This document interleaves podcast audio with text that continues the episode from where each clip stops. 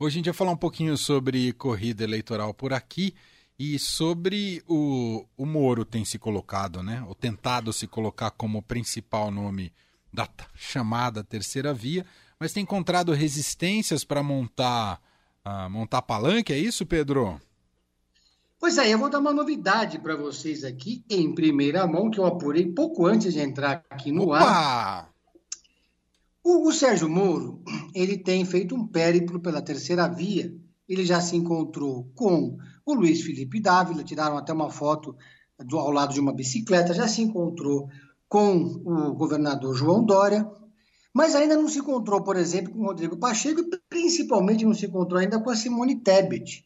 O Sérgio Moro tem uma dificuldade muito grande de se encontrar com pessoas e com lideranças do MDB. A gente sabe por quê. Né? O MDB foi um dos partidos mais atingidos pela Operação Lava Jato. Se não foi um, foi o mais atingido. Talvez só o PT tenha sido mais atingido do que o MDB.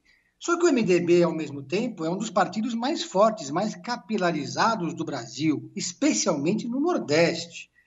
A gente sabe que tem lá algumas lideranças, como Eunício Oliveira, Renan Calheiros, José Sarney, são lideranças que não pode nem ouvir falar no Sérgio Moro. Mas o Sérgio Moro, ele adotou um discurso pragmático, ele tem procurado se aproximar do mundo, do mundo político, né? Nas suas falas, por exemplo, ele tem falado que ele vai precisar negociar com o Congresso Nacional, vai precisar principalmente se articular é, e conversar com políticos. Então, a grande novidade que eu tenho para trazer para vocês é que ele marcou um encontro com o presidente Michel Temer, com o ex-presidente Michel Temer. Nossa! Que foi é, que é surpreendente, porque o Michel Temer ele foi, é, chegou a ser um dos alvos da Operação Lava Jato. Ele foi é, mais prejudicado ali pelo juiz é, Bretas, né, do Rio de Janeiro, mas também teve é, vários, é, enfim, foi um, um dos, dos MDBistas que foi atingido pela operação, por um dos braços da operação.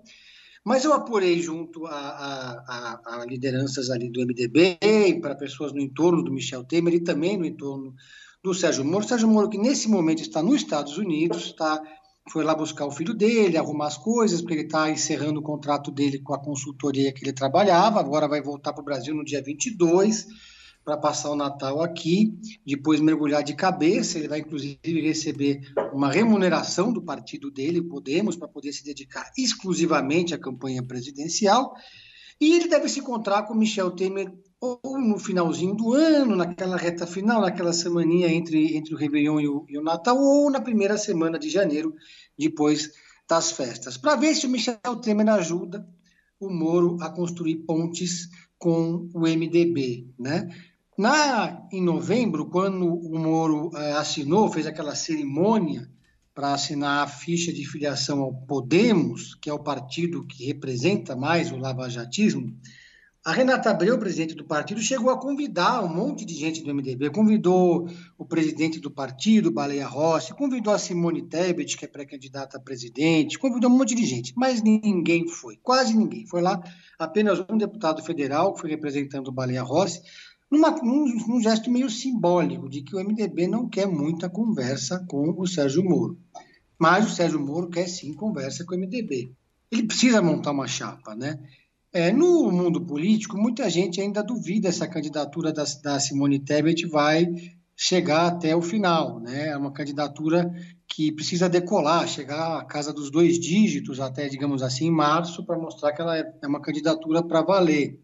Mas mesmo que, que seja uma candidatura para valer, esse é o momento de que todo mundo está conversando com todo mundo. Quem tem um dígito, quem não tem um dígito, quem tem dois dígitos, né? Está a candidatura do Luiz Felipe Dávila, do Partido Novo, do Rodrigo Pacheco, que também não tem um dígito.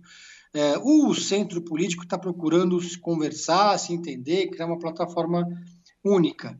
Mas nesse centro, nesse chamado centro democrático, tem muita gente ainda torcendo o nariz para o Sérgio Moro. Então, quem sabe, é, o, o ex-presidente Michel Temer dando uma demonstração aí de desapego, né, e de, em relação ao que aconteceu recentemente na sua história, né, dando aí, abrindo as portas e, quem sabe, construindo pontes para o Sérgio Moro montar o seu palanque para 2022. É, sem dúvida. Uh, ele tem um grande périplo pela frente que é conseguir diminuir essa é não só essa resistência interna, mas externa também. As pesquisas tem mostrado isso também, né, Pedro, de, de uma rejeição muito elevada. Né? Ele tem uma rejeição muito elevada, porque ele tem uma rejeição elevada entre aqueles eleitores que são oriundos do bolsonarismo, porque a gente não pode esquecer que ele foi ministro do Bolsonaro. A base social original dele é esse eleitorado, mas ao mesmo tempo ele tem uma base social grande entre os chamados lavajatistas. Agora, o Moro sabe que ele não pode ir para essa eleição apenas com um discurso anticorrupção. Essa eleição de 2022 não vai ser norteada pelo discurso da antipolítica e o discurso da anticorrupção, como foi a eleição de 2018. Quem vai dar a letra em 2022 vai ser a economia. Né? Vai ser, essa vai ser uma eleição que as pessoas estão mais preocupadas em encher o carrinho do supermercado do que em discursar contra a corrupção. E o Moro tem dado sinais de que entendeu isso. Ele, inclusive, anunciou que vai criar uma espécie de agência reguladora nacional contra a fome, né? uma, uma espécie de agência social. Ele tem dito, inclusive, que a, a agenda anticorrupção vai estar presente, mas ela não vai ser o foco central da sua campanha. Então, ele já entendeu que não adianta ficar batendo apenas nessa tecla. É, eu, lembrando que o ex-presidente Lula também tem uma rejeição muito grande, apesar de liderar as pesquisas de intenção de voto. Agora, o Moro também é o único candidato entre todos que tem dois dígitos, o que é um, um, uma força importante, porque ela cria também uma certa expectativa de poder e atrai outros partidos né, para o seu entorno. Então, é, apesar da rejeição, ele também tem uma força política que os outros partidos não têm. Né? É. Pedro, você queria comentar aqui com a gente também, além dos assuntos da política que movimentam o cenário eleitoral, a corrida eleitoral para 22, você queria comentar sobre a lista dos indicados ao Globo de Ouro, que já será em 9 de janeiro. Você gostou da lista, Pedro? Eu gostei, eu tenho uma torcida. Claro que a gente tem uma disputa que eu acredito que vai ser muito acirrada entre é, a Succession né, e Round Six eu acho que muita gente vai torcer ali para o round six, porque é aquela, aquela candidatura que corre por fora, aquela candidatura emergente, uma, um filme coreano, né, que é um filme antissistema.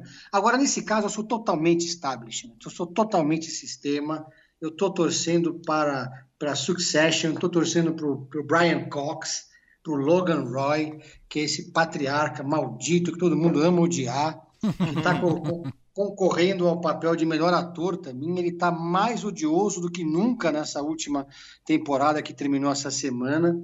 O ator principal de Round Six, que é o Lee Jong, Lee Jong que também está concorrendo ao papel de melhor ator por, por Round Six, também está maravilhoso no papel, mas eu tô, eu, eu, eu tô achando que vai dar Succession de cabo a rabo. Eu queria comentar também se, se der tempo, porque eu encontrei o André Góes aí na, na rádio, quando eu fui gravar né, os boletins do Pedro em série, e ele estava tentando convencer o Igor Miller a assistir um filme dos Beatles da Disney. Então, encontrei uma certa resistência do Igor Miller, né?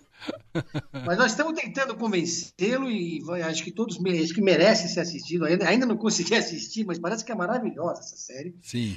E é uma série longa, mas é, é eu, o André gosta está muito empolgado e a empolgação dele me contagiou, viu? É.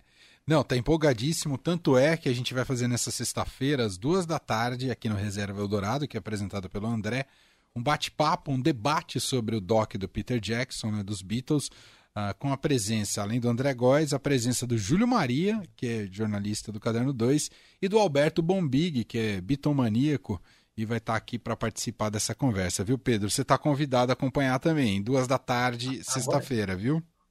Eu não perco por nada. Se o Igor Miller estiver escutando, vamos, vamos forçar esse movimento aí, Igor. ele, ele, ele é do contra. cabeça dura, Igor Miller. Ele é do contra. É, exato, ele vai assistir quando ninguém mais lembrar do documentário. é um abraço, Pedro. Valeu, pessoal. Um abraço. Valeu, Pedro.